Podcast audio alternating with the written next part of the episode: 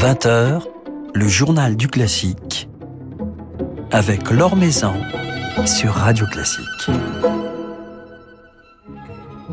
Bonsoir à tous. Il vient d'entamer sa deuxième saison en tant que directeur musical de l'Orchestre de Paris, orchestre qu'il retrouve ce soir et demain soir à la Philharmonie autour d'un programme placé notamment sous le signe du ballet et en compagnie de Gauthier Capuçon. Klaus Mekele sera à notre micro tout à l'heure. Il nous racontera sa rentrée parisienne et ses belles perspectives. Avant cela, jetons comme tous les soirs un rapide coup d'œil sur l'actualité musicale. L'Orchestre de Paris, justement, poursuit son soutien aux artistes ukrainiens et vient d'annoncer qu'il donnera un concert de bienfaisance le 5 octobre à la Philharmonie de Paris, concert dont les profits permettront de pérenniser le dispositif de résidence des musiciennes ukrainiennes réfugiées depuis quelques mois en France. Des chanteurs et des musiciens ukrainiens, musiciens de l'Orchestre symphonique de Kiev, s'associeront ce soir-là à ceux de l'Orchestre de Paris. Philippe Gau vous en dit plus dans son article publié sur le site de Radio Classique. Le parquet de Besançon vient de classer sans suite la plainte pour agression sexuelle déposée par la soprano Chloé Brio contre un collègue chanteur il y a deux ans concernant des faits qui se seraient déroulés en 2018 euh, lors de l'opéra Le Roi Carotte à Lille et puis en 2020 à Rennes et à Nantes lors de représentations de l'inondation de Joël Pomera. Selon le procureur de Besançon, le baryton incriminé devait interpréter des scènes d'amour dans un souci d'hyper-réalisme sous le contrôle permanent du metteur en scène avec une partenaire qui à aucun moment ne lui a fait part de son malaise. Le procureur a également estimé que ce dernier, le baryton, avait fait preuve de sa bonne foi en changeant son interprétation de ces deux scènes à partir de l'évolution des consignes du metteur en scène auquel la soprano avait confié son ressenti. Depuis, le chanteur en question s'est reconverti pour devenir aide-soignant en EHPAD. Sol et Rémi, ainsi s'intitule la nouvelle collection jeunesse sur la musique classique que publient les éditions Segers. Les joyeuses aventures d'un frère et d'une sœur âgés de 5 et 8 ans qui se retrouvent projetés à la cour de Vienne avec Beethoven ou bien encore à Montfort-l'Amaury dans la demeure d'un drôle de personnage occupé à travailler sur son boléro.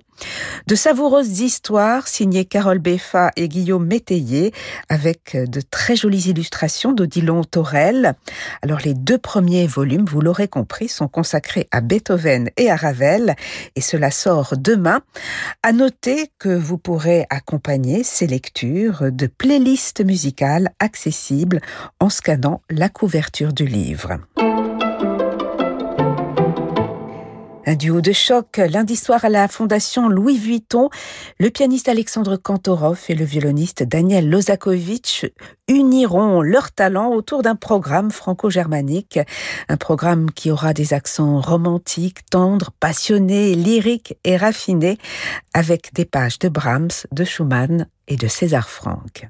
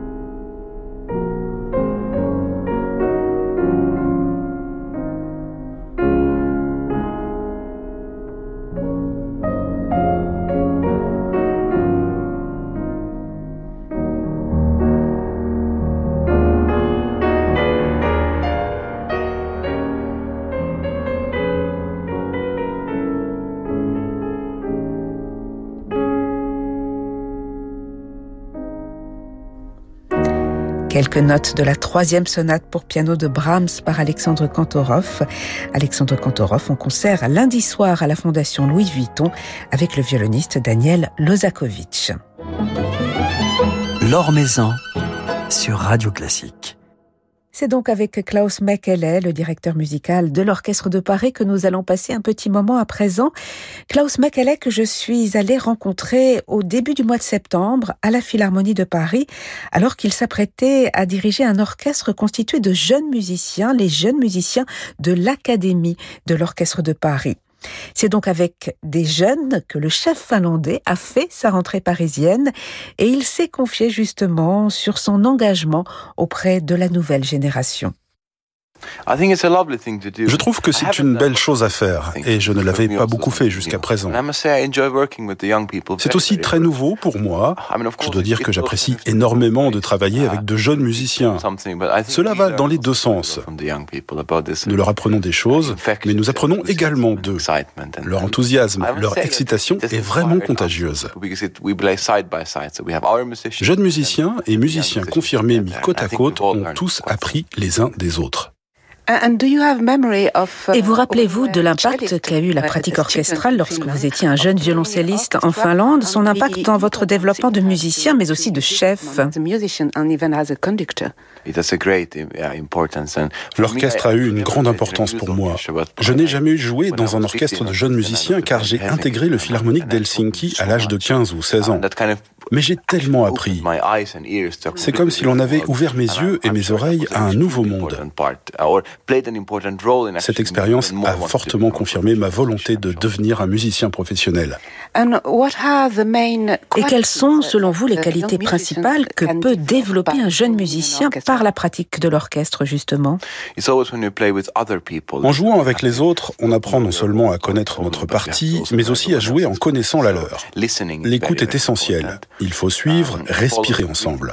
C'est ce sens de l'observation qui crée le son des grands orchestres comme celui de l'Orchestre de Paris. Ils ont cette qualité d'écoute qui fait que même dans des grandes pièces symphoniques, on a l'impression d'écouter de la musique de chambre. C'est pour moi ce qu'il y a de plus important à apprendre dans ce genre de circonstances. Et comment comptez-vous développer cette académie? Hmm. C'est la première fois que nous la proposons et c'était déjà merveilleux. Nous avons joué de la musique de chambre, nous les avons amenés au concert, au musée. Nous pouvons faire encore plus et nous le ferons, mais je crois que l'essence de l'académie est déjà là.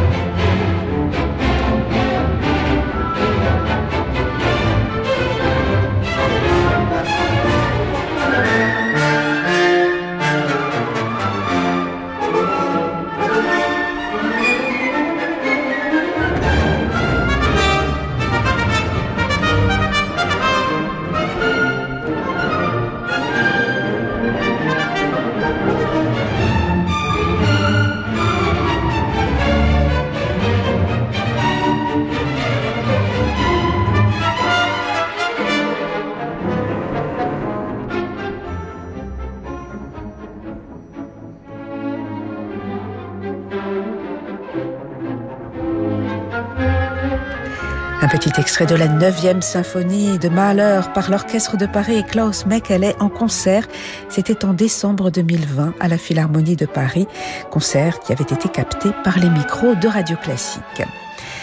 Alors Klaus Mekele a inauguré sa nouvelle saison avec l'Orchestre de Paris il y a deux semaines en dirigeant un programme particulièrement inventif et audacieux, associant plusieurs créations de Pascal Dussapin et de Jimmy Lopez à des pages de Sahariao, de Richard Strauss et d'Alexandre Scriabine. Car jouer de la musique d'aujourd'hui est selon lui essentiel à l'épanouissement d'un orchestre. Je pense que c'est très important. Pour moi, ce programme d'ouverture représente ce que j'aimerais que soit la programmation en général. J'adore ce genre de programme dans lequel on met ensemble des choses dont le public n'a aucune idée, puisqu'avec une création, personne ne peut savoir de quoi il s'agit, et quelque chose de classique que tout le monde connaît, qui enthousiasme le public avant même le début du concert. À mon avis, jouer un répertoire diversifié en une seule soirée est aussi très bénéfique pour l'orchestre. Alors durant cette saison, des musiques modernes et contemporaines seront à l'honneur, comme euh, du grand répertoire classique. Comment trouver le bon équilibre justement entre le moderne et le classique? Je pense que c'est en programmant que l'on comprend où se situe cet équilibre. Avec la musique contemporaine, il faut toujours être très précautionneux dans ses suggestions. C'est très facile pour un chef de dire je veux faire une symphonie de Mahler ou je veux faire une symphonie de Bruckner. Mais il ne faut pas oublier qu'il y a beaucoup d'autres choses à imaginer. La musique contemporaine nous garde actuels, réels. C'est pour cela qu'elle est très importante. J'aime beaucoup passer commande auprès de compositeurs. Souvent, je les connais très bien et je connais très bien leur musique. Mais il y a toujours un élément de surprise, puisque vous ne savez jamais exactement ce que vous obtiendrez de cette commande c'est très exaltant. Alors vous dirigerez également beaucoup de ballets, notamment des ballets russes cette saison. Que représente pour vous euh, ce répertoire oh, C'est évidemment l'un des plus beaux répertoires du monde. L'explorer à Paris revêt une signification particulière. Uh, On commence avec L'Oiseau de Feu, qui à mon sens représente la dernière grande œuvre du romantisme tardif. C'est un mélange dans lequel Stravinsky étire toutes les possibilités expressives du romantisme tardif tout en regardant déjà vers l'avenir. Dans un sens, c'est le point culminant de toute la musique écrite avant le sacre du printemps. C'est une œuvre particulière à mes yeux, mais bien sûr, jouer le sacre à Paris est une opportunité qui ferait envie à n'importe quel chef d'orchestre.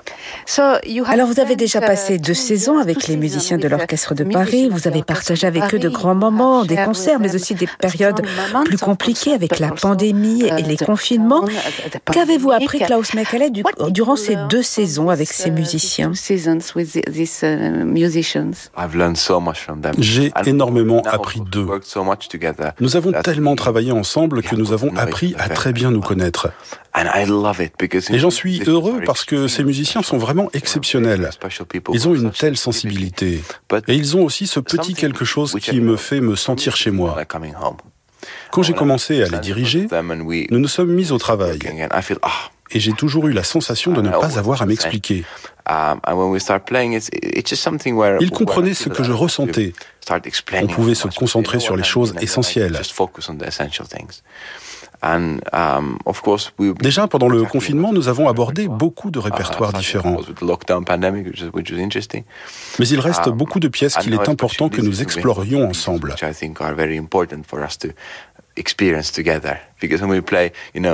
Lorsque nous jouons pour la première fois la symphonie numéro 2 de Mahler, ou n'importe laquelle de ces grandes œuvres symphoniques, c'est toujours une expérience nouvelle que nous faisons ensemble, uh, même si l'orchestre l'a déjà jouée avant que je ne la dirige.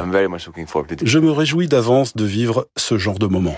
Uh, Et qu'en est-il du processus de recrutement de, de nouveaux musiciens de l'orchestre? Êtes-vous très impliqué dans, dans ces recrutements? Oui, et c'est un plaisir. Mon poste me donne une grande responsabilité quant au recrutement. Um, Mais cela me plaît beaucoup. Le choix est crucial quand il s'agit du poste de premier violon. Mais nous avons également ouvert des auditions pour d'autres postes essentiels. Les auditions sont aussi des moments très inspirants. Nous nous asseyons avec le jury et un grand nombre de musiciens de l'orchestre. Nous écoutons, puis nous délibérons. C'est très intéressant de voir ce que les musiciens ont à dire. Je suis à chaque fois très impressionné et très touché par leur argumentation, de voir ce qu'ils ressentent, ce qu'ils entendent et leur manière de le verbaliser. C'est merveilleux et c'est aussi un moyen pour moi d'apprendre à les connaître encore mieux. Êtes-vous attentif à la parité, à la diversité dans ce processus de recrutement?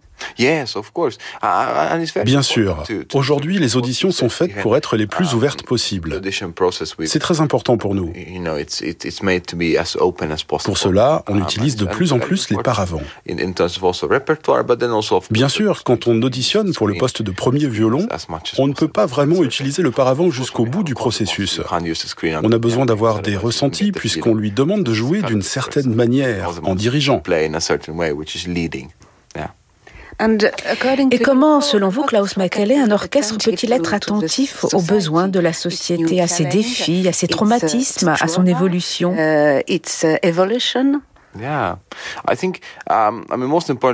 je pense que la première des choses est de proposer des concerts de très grande qualité.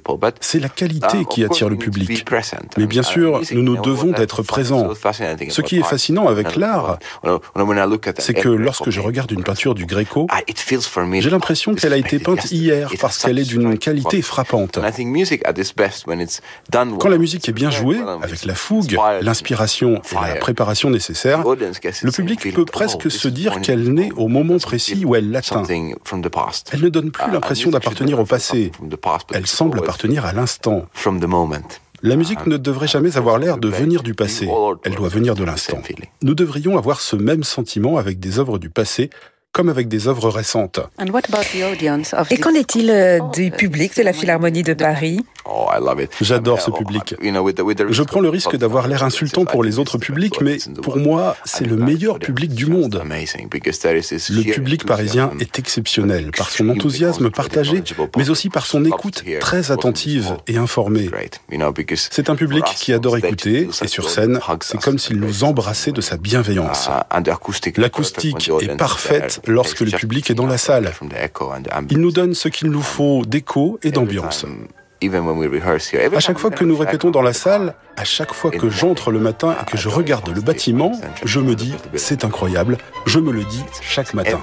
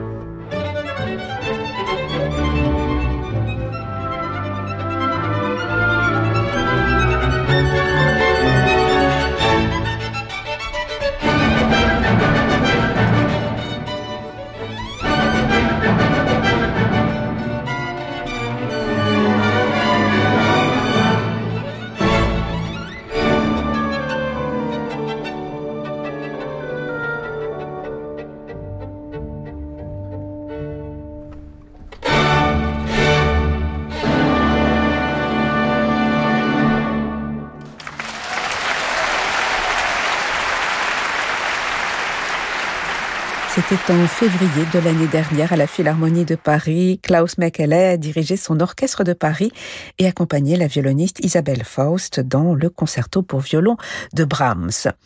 Klaus Mekele dirigera ce soir et demain soir ses musiciens de l'orchestre de Paris à la Philharmonie de Paris avec au programme Jeux de Debussy, L'oiseau de feu de Stravinsky, mais également l'envoûtante Rhapsodie hébraïque chez l'homo d'Ernest Bloch qui sera joué en soliste par Gauthier Capuçon.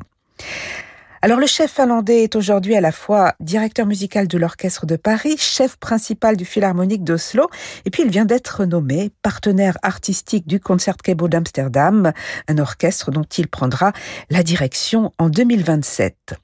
Comment trouve-t-il le bon équilibre entre ces différentes phalanges? On l'écoute. J'aime m'engager. C'est l'engagement qui vous donne les meilleurs résultats artistiques. Travailler encore et encore avec les mêmes personnes vous permet d'obtenir bien plus que si vous passiez chaque semaine avec un orchestre différent. Uh, Pour moi, il s'agit de trouver des profils différents. Je suis très engagé avec l'orchestre de Paris, mais aussi avec le Philharmonique d'Oslo, dont je suis le directeur musical. Je le suis aussi envers le Concertgebouw d'Amsterdam, dont je serai le directeur musical dans cinq ans. Pour l'instant, je ne suis que partenaire artistique, ce qui est très important pour moi, mais qui ne nécessite pas de passer autant de temps qu'ici ou à Oslo. Le mois de mai dernier a été un très beau moment pour moi. Le Philharmonique d'Oslo est venu à Paris et a joué la troisième de Malheur. Je les ai présentés à mes musiciens parisiens et nous avons fait une petite fête après le concert. Rémi, le second au bois de l'orchestre de Paris, a même joué avec nous dans les rangs du Philharmonique d'Oslo quand notre oboïste est tombé malade. C'était un très beau geste d'amitié entre ces deux orchestres et c'est quelque chose que je chéris vraiment. Mais avez-vous l'impression de développer des projets très différents avec chacun de vos orchestres? Absolument. Si je ne le faisais pas, cela n'aurait aucun sens de mettre la même personne à la tête de trois orchestres différents. Ces formations ont des profils très différents. Je fais en sorte de monter pour elles des pièces différentes avec des approches différentes. Tandis que je crée ici le projet sur les ballets russes, j'avais là-bas tout un projet sur Sibelius sur lequel nous étions très engagés. C'est très important de faire des choses différentes, sinon je n'aurais pas de raison d'être là. Alors vous avez enregistré les symphonies de Sibelius avec le Philharmonique d'Oslo. Avez-vous pour projet d'enregistrer avec l'Orchestre de Paris? Oui, nous avons beaucoup de projets d'enregistrement. J'aime beaucoup enregistrer. Malheureusement, je ne peux pas vous dire exactement de quoi il s'agit car ce sera révélé plus tard. Mais j'adore faire des enregistrements, cela me donne tellement d'opportunités. Parfois, je suis un peu névrosé et l'enregistrement me permet d'aller vraiment plus loin dans mon travail. J'aime aussi beaucoup l'aspect technique de l'enregistrement. Je suis une sorte de geek. Chez moi, j'ai tout un équipement avec lequel je peux tout écouter et éditer. J'ai hâte de pouvoir le faire, notamment dans cette salle, avec cet orchestre. Ce sera extraordinaire.